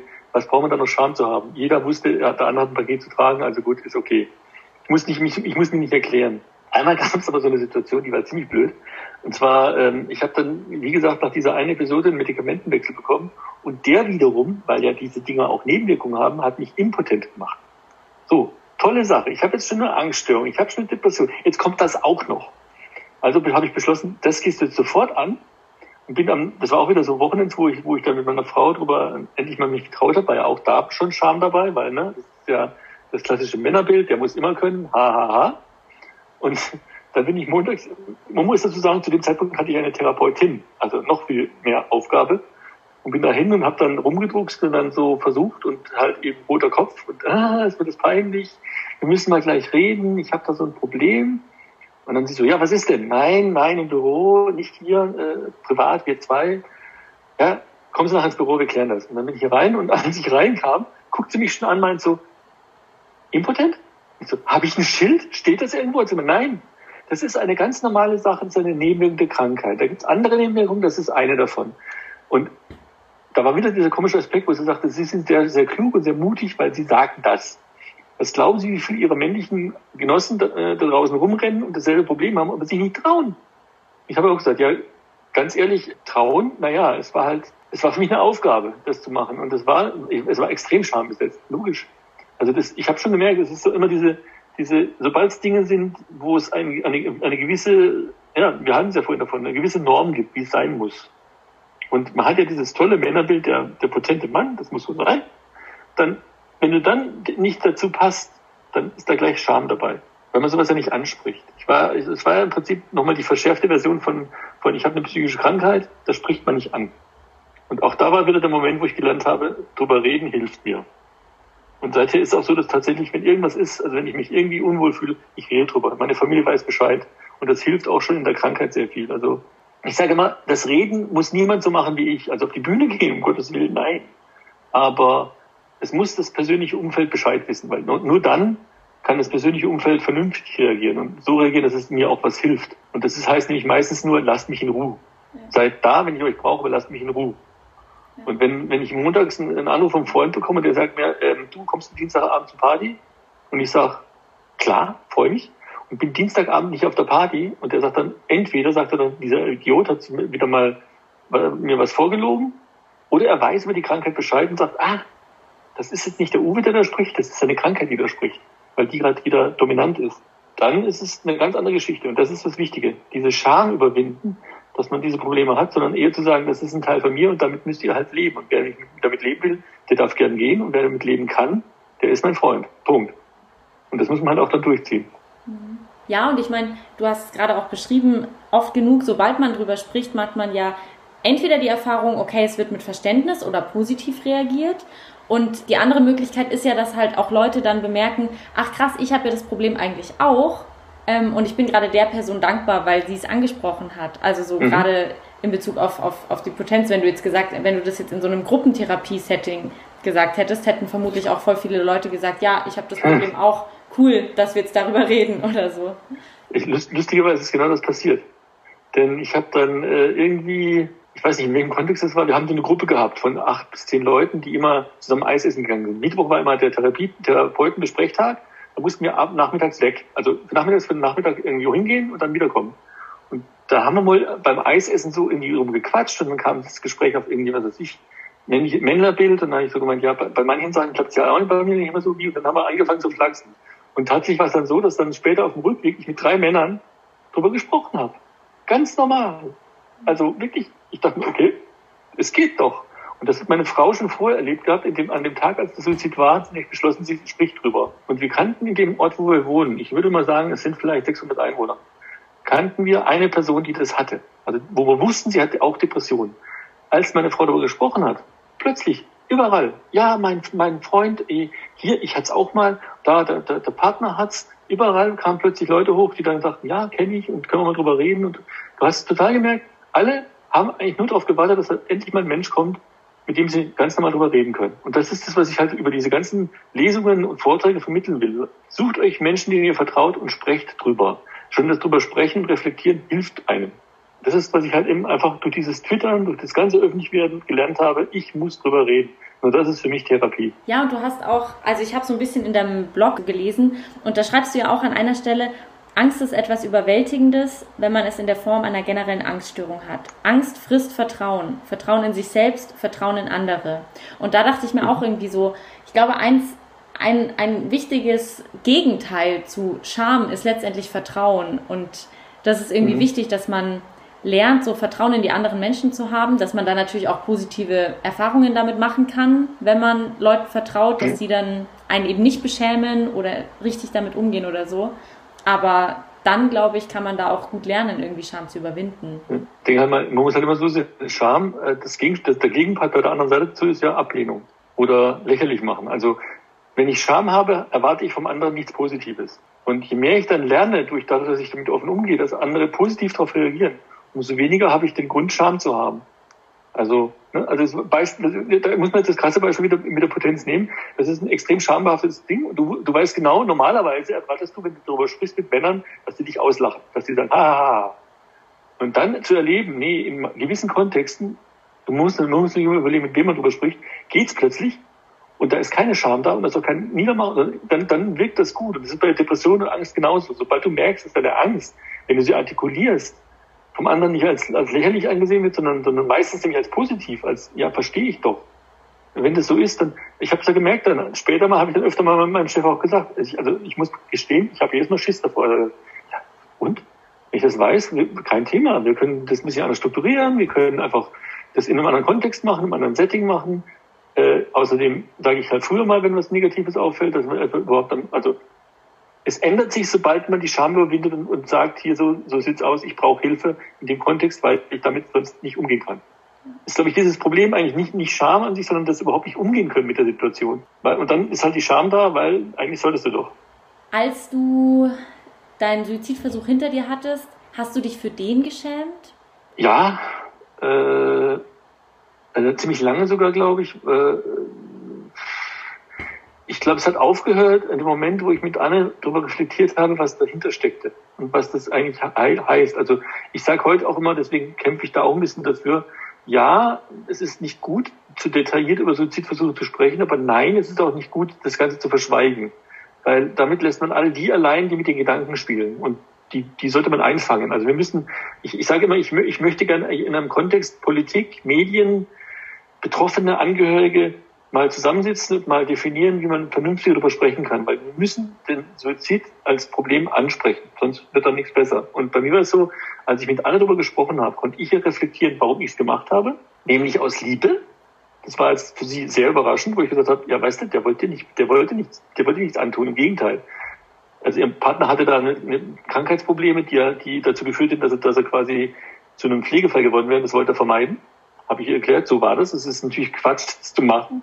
Es ist immer Quatsch, klar, weiß ich heute auch, aber die Situation ist extrem und deine Reaktionen sind in dem Moment auch extrem. Und bei mir war es auch so. Ich kann heute noch sagen, was ich gedacht habe. Mein Gedanke war, als dieser Brief kam, wo da drin stand, was ich mich verhalten soll, sie haben mich erwischt, Imposter-Syndrom.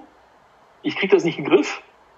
Die werden mich rausschmeißen. Ich werde das Haus verlieren, die Familie verlieren, alles verlieren. Meine Rolle als Mann ist sowieso flöten, weil ne, mein Rollenbild war ja Quatsch, aber jetzt ist es auch noch kaputt. Und ja, wenn ich mich rausnehme, helfe ich allen damit. Also dann gibt's, also leider habe ich einen Freund verloren, einen sehr guten Freund durch den Suizid. Und der hat dann damals geschrieben, und das fand ich sehr, sehr bezeichnend. Er weiß, dass da ein Platz leer sein wird in der Familie und er weiß, dass es Tränen geben wird, aber er weiß auch, oder das dachte er, er weiß auch, dass da etwas Besseres folgt. Und das ist das, der Blick, den du hast. Das ist ein völlig blödsinniger Blick, aber du bist in einem Tunnel gefangen und du siehst noch eine Wand auf dich zurasen. Und damals war es so, dass ich diese Wand sah und habe nur noch gedacht, entweder knall ich da drauf, das tut weh, oder ich, ich bremse vorher. Ne? Suizidversuch. Dann, tut, dann kann ich steuern, wie weh es tut. Heute weiß ich, da vorne ist immer eine Tür. Die sieht man vielleicht nicht sofort, aber da ist immer eine Tür. Und wenn du lang genug aus, äh, aushältst, dann findest du die Tür da vorne und kommst durch. Das ist mein Bild, was ich immer heute habe, wenn ich nochmal so, ich habe hab noch Suizidgedanken. Es wäre es wäre verlogen zu behaupten, hätte ich nie wieder, weil einmal gehabt, du kriegst sie nicht los. Aber heute sind es mir eher so Freunde, die mir sagen, pass auf, ich, dein Suizidgedanke bin wieder da. Das heißt, du machst wieder zu viel. Du kontrollierst wieder nicht. Du bist wieder nicht mehr du selbst, sondern du lässt dich wieder zu der treiben von anderen. Kommen wir wieder runter. Also heute sind es eher so Genossen, die mir helfen, den, die, den Alarm, die Alarmglocke schrillen lassen, wenn es wieder Zeit wird, wieder normal zu werden. Für mich selbst normal zu werden. Nicht für die, für die Welt, sondern mein, mein, mein Zentrum wieder zu finden. Das ist, glaube ich, das Wichtige. Also ich fand das nämlich auch wahnsinnig interessant, was du über so einen Diskurs über Suizid oder Suizidversuche, Suizidgedanken und so weiter geschrieben hast, dass es den eben überhaupt mal braucht, also dass man irgendwie darüber sprechen muss, weil ja. ich mir da in Bezug auf sowohl selbstverletzendes Verhalten als auch Suizid irgendwie viel drum Gedanken gemacht habe, auch wenn ich da selber irgendwie drüber spreche oder so. Es schwingt schon immer die Angst mit, ich könnte Leute auf Ideen bringen. Ich könnte mhm. Leute da in irgendwas reintriggern oder so. Insofern. Es ist die Art des Diskurses. Wir müssen natürlich schon noch überlegen. Wir können nicht einfach sagen, ja, Suizid, bla, bla, erzähl so, so und hat das gemacht. Das ist ja natürlich fatal, logisch. Aber trotz allem muss man irgendwie dieses Thema ansprechen, muss es auf, auf, den Tisch bringen, weil was ich auch gelernt habe, es gibt ja nicht nur, nicht nur das, das Werther-Syndrom, das, das, den Werther-Effekt, also das, was du sagtest, dass man eben das nach, dass man Nachahmer auf auf den Plan ruft. Es gibt auch den, den sogenannten Papageno-Effekt. Der Papageno-Effekt ist eben genau das Gegenteil, nämlich zu sagen, da ist jemand, der hat es geschafft, der hat einen Suizidversuch überlebt und ist hinterher besser rausgekommen. Und wenn der das kann, dann kann ich das auch.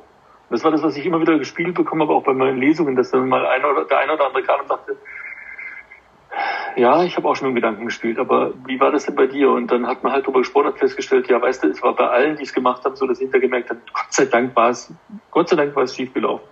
Und das, glaube ich, ist auch eine Hilfe, zu zeigen, die Leute, die es überleben, denen geht's nachher eigentlich, ich habe ich habe, also natürlich wird es bestimmt welche gegeben, aber ich habe in der Klinikzeit keinen einzigen getroffen, der gesagt hat, also der schon ein bisschen therapiert war, der gesagt hat, ich, bereue, ich bereue es, dass es nicht geklappt hat.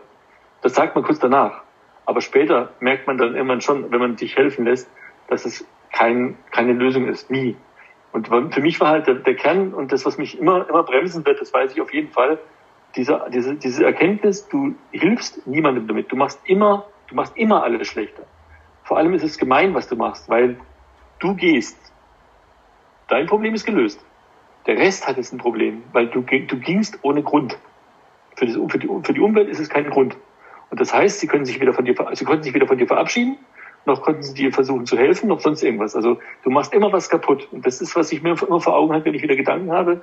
Nein, weil das, was du da, was du da überlegst, ist immer das Schlimmere. Das ist immer die schlimmere Lösung. Die, die eigentlich das, was du verhindern, was du, was du weiterhin verhindern willst, gerade in die Welt bringt, nämlich Trauer und, und, und Schuld und alles Mögliche. Und wenn du das nicht machst, dann bist du gut, dann, dann, dann, dann hilfst du Leuten damit. Ja. Das ist für mich immer das, was mich, was mich relativ schnell wieder auf den Boden bringt. Ja, was du auch jetzt angesprochen hast und was, glaube ich, so eine riesige Rolle spielt und wo wir jetzt immer wieder irgendwie draufstoßen, ist ja sowohl bei, bei dieser Suizidthematik, bei der Depression, bei der Angststörung, bei den Klinikaufenthalten und so, dass da immer wieder dieses Thema so Kontrolle und Kontrollverlust immer mhm. wieder aufkommt. Und ich glaube, es spielt ja auch in diesem Schamgefühl so eine riesige Rolle, weil man sich in der Scham ohnmächtig und ohne jede Kontrolle über seinen Körper, sein Dasein und so weiter mhm. irgendwie fühlt. Viele Leute, denke ich, leben dieses, diese Angst vor Kontrollverlust auf einem irgendwie ungesunden Weg aus oder ja, führt mhm. irgendwie dann auch zu psychischen Erkrankungen. Was hast du denn da so im, im Laufe deiner Zeit über, über dieses Thema Kontrolle gelernt? Hast du da irgendwie so Handreichungen oder Empfehlungen für Menschen, wie man damit umgeht? Weil ich glaube, dass so Angst vor Kontrollverlust für uns alle so ein zentrales Thema ist. also für mich war, war, der, war der erste, die erste Erkenntnis und der erste Kern war, ich werde Kontrolle nie erhalten. Das, ich bin ein Teil einer Umwelt. Ich habe nicht die Kontrolle. Das geht gar nicht. Und vor allem, es gibt so einen schönen Satz von Mark Twain. Ich habe mir über viele Dinge im Leben Sorgen gemacht und Angst davor gehabt. Und ganz, ganz wenige sind eingetroffen. Und das waren meistens die, an die ich nicht mal gedacht habe. Und das ist, glaube ich, das, was man lernen muss. Du wirst nie Kontrolle haben. Du kannst dein Umfeld so weit für dich einrichten, dass du in dem Umfeld dich wohlfühlst, aber selbst da hast du keine Kontrolle. Es kann morgen alles passieren. Aber du wirst es nie vorhersagen können, du wirst es nie steuern können. Also lass es einfach. Also für mich ist immer noch eine Übung, das zu lassen. Also ne, du hast dann immer wieder Phasen, wo du denkst, oh, wenn jetzt morgen mein, mein Job verliere und was dann ankommt, dann sage ich, ja und? Der Gedanke ist da, aber du kannst ihn nicht kontrollieren. Du machst nur damit deine Gegenwart kaputt, dass du in die Zukunft denkst. Und genauso andersrum, ja, ich habe da damals den Mist gemacht. Ja und? Den Mist hast du damals gemacht. Du hast da auch keine, du kannst nicht, du kannst nicht ausradieren. Das geht nicht. Der ist da, der gehört zu dir. Das ist ein Teil deiner Geschichte. Punkt. Und die Dinge, die mir zugestoßen sind nach dem, nach dem Suizidversuch in den Kliniken, die Erfahrungen, das waren alles, alles Erfahrungen, die ich dann gemacht habe, wenn ich die Kontrolle abgegeben habe. Also als der, als der, der, der Literaturagent auf mich zukam, meinte so, ja, wer ist mit dem Buch? Ich habe das gesagt, äh, nö, Quatsch, Blödsinn, du verarsch mich. Und irgendwann habe ich dann gesagt, pff, hallo, du sitzt gerade in der Klinik, du hast gerade den größten Mist deines Lebens gebaut. Was soll denn noch schiefgehen? Was soll denn noch schiefgehen? Am Ende sagt der Verlag, nein. Nun, hast du es probiert? Fertig kaum hatte ich diese Einstellung, haben Dinge funktioniert, die früher nie funktioniert hätten. Ich meine, das ist, das ist, das war sehr paradox. Ich habe dann plötzlich Dinge erlebt, wo ich sage, äh, ja, die hätte ich mit Kontrolle nie gekriegt. Also da musste ich einfach loslassen, um das zu erreichen. Und das ist, glaube ich, für mich eine riesen Erkenntnis geworden. Ich habe den Wunsch natürlich immer noch. Es wäre immer schön, Kontrolle zu haben, aber ich habe mir das mittlerweile so eingerichtet, dass ich sage, ja klar, wenn du es schaffst, ist es schön, aber du wirst damit leben müssen, das ist eigentlich nie wirklich passiert. Und das ist, was du für Kontrolle hältst, nur dein, dein, dein gefilterter Blick auf die Welt ist und die Welt draußen sagt, ha, ha, ha, ha, du Kontrolle, vergiss es. Du kriegst nicht weg, es ist so. Versuch eher mit der Situation, die du jetzt hast, das Beste daraus zu machen, weil nur die kannst du steuern. Der Rest ist, der kann dir den Tag versauen, indem du drüber nachdenkst, oder er kann morgen toll sein, weil morgen dann die Gegenwart ist, die du verändern kannst. Aber nicht dauernd drüber nachdenken, was dann so du nur kontrollieren müsstest, weil das wirst du nie können. Ja, also letztendlich ist es ja mit, mit Kontrolle wahrscheinlich ganz ähnlich wie mit so dem vorherrschenden Männerbild. Es ist irgendwie ein Ideal, dem mhm. viele Leute hinterherlaufen, das man aber irgendwie nie erreichen kann. Und kannst du so ein paar Sachen benennen, weil ich irgendwie so in der Auseinandersetzung mit deiner Geschichte immer wieder das Gefühl hatte, dass auch so die, die Leistungsorientierung oder so, das sind ja alles gesellschaftliche Ideale, mit, der, mit denen wir irgendwie, mhm. also womit wir konfrontiert sind. Kannst du so noch so erklären, inwiefern eben diese Ideale auch mit zu der Erkrankung geführt haben oder welche Rolle gesellschaftliche Ideale überhaupt bei sowas wie Depressionen und so weiter spielen? Also ich glaube, ähm, ja, es, es, gibt ja, es gibt ja momentan immer so einen, so so einen gelehrten Streit. Gibt es mehr, gibt's mehr Depressionen, gibt es mehr psychische Krankheiten oder, oder diagnostiziert man nur besser? Ich glaube auch schon, dass es, dass es genau so viele gibt wie früher, aber die Trigger sind häufiger, nämlich genau was du meinst, dieser Leistungsdruck, dieses Konkurrenzdenken, dieses du musst perfekt funktionieren, du musst immer mehr leisten können, du musst immer, immer besser werden. Diese gesellschaftlichen Normen, ich, meine, ich sag schon, ich sag schon mal, guckt euch doch nur die Werbung an. Es gibt doch keine Werbung, die euch vor Augen, die euch, die, die zu euch sagt, du bist toll. Sondern die sagen immer, du bist noch nicht so toll, weil du brauchst noch das Produkt von uns. Und das ist mit vielen Dingen so. Dieses, dieses immer den Menschen vorgaukeln, du bist noch nicht perfekt, weil, ne? Wo eigentlich ich sagen müsste, ich muss ja gar nicht perfekt sein. Wer sagt denn das? Sag's doch bloß du. Da ist halt eben diese, diese ich habe immer gesagt, Leute, die gesellschaftlichen Normen sind mittlerweile so eng, habe ich ja vorhin schon erwähnt, dass du so gar nicht mehr reinpasst. Geht ja gar nicht mehr. Das legt ein Prinzip, ich sag mal mittlerweile sehe ich sogar ein Prinzip der Wirtschaft darin, immer so ein Gefühl den Leuten zu geben von, ich muss noch irgendwo mehr mich da normieren, damit ich da reinpasse und noch, noch weiter, weitermachen darf. Und da müssen wir uns, glaube ich, tatsächlich mal auch gesellschaftlich noch drüber unterhalten, dass wir von dem Trip mal runterkommen. Dass es eben nicht immer schneller, höher, weiter geht. Ich meine, ich sage mal, viele Dinge, die ich, die, die ich gelernt habe, sind eigentlich Allgemeinplätze. Ich meine, ich habe ja gerade erwähnt, ne, denk nicht ans Morgen, denk nicht, denk nicht ans Gestern, denk ans Heute. Das ist ein Standardsatz, den du überall liest. Aber er stimmt halt auch. Und viele Sachen stimmen halt auch, nur dass sie keiner mehr ernst nimmt. Und eigentlich alle nur noch diesem einen Ziel hinterherrennen, leistungsorientiert, immer besser werden und dabei sich selber vergessen. Mhm. Und ich sage, wenn man genau, wenn man es genau nimmt, ich meine, das, das, das weiß jeder, der, der ein bisschen physikalische Kenntnis hat. In dem geschlossenen System, nämlich die Erde, kannst du nicht unendlich wachsen. Also dieses Ziel, was die Wirtschaft hat, immer mehr zu wachsen, das ist sowieso schon Quatsch. Nur das ist halt eine, das ist halt eine Veränderung in der Gesellschaft, die so massiv sein müsste und so groß ist, dass es, glaube ich, ziemlich lange dauert. Also da, ist, da ist so, sind solche Ideen wie also andere Arbeitswelten, Arbeitswelten der Zukunft, mobil, mobiles Arbeiten, bla bla bla bla, aber auch so Geschichten wie äh, Grundeinkommen. Das fällt alles ineinander zusammen und das sind alles Sachen, wo ich sage, das ist, da braucht man einen Riesendiskus drüber, dass es so wie jetzt nicht mehr weitergeht. Und ich finde es toll, dass es halt so Sachen wie Fridays for Future gibt, die mal tatsächlich mal dauerhaft das Thema auf die Straße tragen. Oh, jetzt ist gerade schade, dass es halt nicht so wirklich in der Präsenz ist durch Corona, aber das wird sich auch wieder geben. Und da, da muss man dranbleiben, dass man wirklich sagt, wir müssen, wir müssen, damit die Menschen wieder vernünftig leben können, tatsächlich Änderungen vornehmen, die nicht so trivial sind und die vielleicht manche heute sagen würden, das ist Träumerei, das ist, das ist wieder Hippie-Denken. Nee, ist es nicht. Es ist nur heute so komplex, die, die Welt so komplex geworden, dass wir dann eben mit anderen Gedankengängen, mit anderen Methoden rangehen müssen. Aber wir müssen da was tun, weil wir machen uns immer kranker. Die, ich glaube schon, dass wir, wenn wir so weitermachen, die psychischen Krankheiten massiv steigen. Sie sind ja jetzt schon, ich meine, sie sind in der WHO schon, äh, schon Nummer eins beim, bei den Krankschreibungen. Und, ne, also es ist eine Krankheit, die die, die Massen erreicht. Und da müssen wir, das, das müssen wir ändern. Ja, ich finde das irgendwie total gut. Auch in deinem, in deinem Schreiben habe ich das immer wieder bemerkt, wie du eben psychische Erkrankungen auch in diesen gesellschaftlichen Kontext setzt, wo bestimmte Ideale irgendwie greifen und ähm, mhm. wo auch einfach dieser Leistungsdruck eine riesige Rolle spielt. Und ich glaube eben auch, dass so ein, wenn man vermehrt auch über diese psychischen Erkrankungen spricht, dass die dann irgendwie mehr in die, den öffentlichen Fokus geraten und dass man dann auch irgendwie sagen kann, okay, da müssen wir tatsächlich was tun, weil es betrifft einfach so große Teile einer mhm. Bevölkerung, mhm. dass man dass man es nicht wegignorieren kann. Ja. Ich habe schon wenn man überlegt, also die, die, die Deutsche Depressionshilfe sagt ja, also die Stiftung Depressionshilfe sagt ja, fünf, Millionen jedes Jahr, die alleine Depressionen haben. Nur Depression. Wir reden noch nicht von Angststörungen, wir reden noch nicht von Borderline, von Schizophrenie. Nur Depression. Fünf Millionen. Das ist keine Minderheit mehr. Das ist eine, das ist eine, eine, eine, eine Riesentruppe, die da, die auf ein Problem durch die Welt läuft und eigentlich in einer Welt lebt, die diese Probleme eher verschlimmert als verbessert. Ich glaube auch, dass vieles früher tatsächlich deswegen nicht gemerkt wurde, weil manchmal auch einfach die Depression, mit meiner Depression, mit der dysthymischen, hätte ich wahrscheinlich in einer etwas langsameren Welt, einer etwas nicht so, so leistungsorientierten Welt locker leben können. Dann habe ich halt meine Phasen, macht ja nichts. Ich kann halt mal mich kurz ausklinken, wieder, wieder zu mir kommen und dann ist gut. Heute geht das nicht. Heute musst du funktionieren. Und dann, wenn du eine Phase hast, musst du raus. Das müssen wir hinkriegen, dass man auch Menschen mit einer psychischen Krankheit, ich will nicht sagen integriert, sondern, sondern das Warnsignal erkennt, was dahinter steckt und sich mal, mal vor Augen führt, dass wir nicht an den, an den Symptomen arbeiten sollten, nämlich an mehr psychischen Belastungen, sondern das ganze System mal überdenken sollten. Aber du weißt ja, wie das ist, wenn man, sobald man mit, mit, dem, mit dem Satz kommt, unser System muss überdacht werden, dann sagen alle, oh Gott, oh Gott, oh Gott, oh Gott. Da kommt der Linke und da kommt der Hippie und es geht nicht. Aber wir müssen es, es, es wird, es wird keine andere Wahl mehr bleiben, weil allein schon die, die Umweltbewegung zeigt uns ja, wir haben Baustellen, die wir nicht mehr leugnen können und da müssen wir was tun.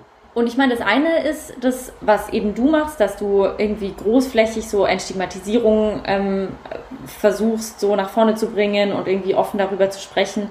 Und wenn man jetzt mal äh, so in sein eigenes Umfeld schaut und bemerkt, okay, ich habe da irgendwie ein, zwei Personen, da denke ich mir, ich glaube, für die könnte irgendwie Depression ein Thema sein, die haben irgendwie psychische Probleme mhm. oder so. Was kann man dann als Umfeld tun oder als Angehörige tun, um den Personen irgendwie zu helfen? Ja, das ist schön, dass du es ansprichst, weil das ist eine Frage, die ich viel von Schülern auch bekomme. Und weil die nämlich tatsächlich, also das Klischee vom Schüler, der sich für, für sowas nicht interessiert, ist völliger Quatsch. Also im Gegenteil. Ich habe öfter noch von Klassen, wo einer betroffen ist, wo dann natürlich sofort die Frage kommt, was, was, was mache ich denn mit dem? Wie? Wo ich immer sage, nix, gar nichts. Sei da. Und zwar sei wirklich da. Also sei da, wenn der dich anruft, nachts um halb drei, naja gut, das nicht unbedingt, aber wenn der dich anruft abends, äh, mir geht's gerade nicht gut, ich bräuchte jemanden zum Quatschen, dann sei da. Dann, dann sag ja, komm, wir reden mal. Oder sag zumindest, jetzt gerade vielleicht nicht, aber in einer Stunde, okay, dann komme ich vorbei. Also sei da für ihn in Krisensituationen, aber ansonsten lass ihn in Ruhe. Tu nicht, äh, gib ihm nicht das Gefühl, er wäre defizitär, indem du, also das Schlimmste, was du machen kannst, ist hinzugehen und zu sagen, du weißt ich weiß, du kannst dich einkaufen, ich mache das für dich. Nein, wenn, dann, dann, dann sagt man Folgendes. Pass auf, ich weiß, du kannst dich einkaufen, aber wie wär's, wenn wir das zusammen machen? Also die, nicht die Hand, nicht, nicht übernehmen, sondern die Hand reichen. Quasi dem anderen sagen, du bist was wert. Ich weiß, du hast gerade eben Probleme, du schaffst nicht alles, was du sonst schaffst. Ich helfe dir dabei, aber wir machen es beide. Und das ist, glaube ich, das, was man braucht. Also es braucht nicht viel, es braucht mehr, es braucht einfach nur das Gefühl. Das war für mich das Wichtigste später dann. Zu erkennen, ich brauche das Gefühl, dass es da Menschen in der Welt gibt, zu denen kann ich gehen, wenn es mir nicht gut geht. Die hatte ich früher nicht. Und das war das Defizit. Und wenn ich das anbieten kann, ich, also ich sage eigentlich, eigentlich muss man nur das machen, was man, was man eigentlich von einem guten Freund erwartet. Dass er nicht nur in den positiven Zeiten dabei ist, sondern auch in negativen Zeiten. Das reicht. Und das ist eigentlich schon alles. Und was, was ich auch mal gefragt bekomme, ja, ich habe das Gefühl, der, der hat Suizidgedanken, was mache ich denn da? Sag ich auch mal, du kannst nicht viel machen.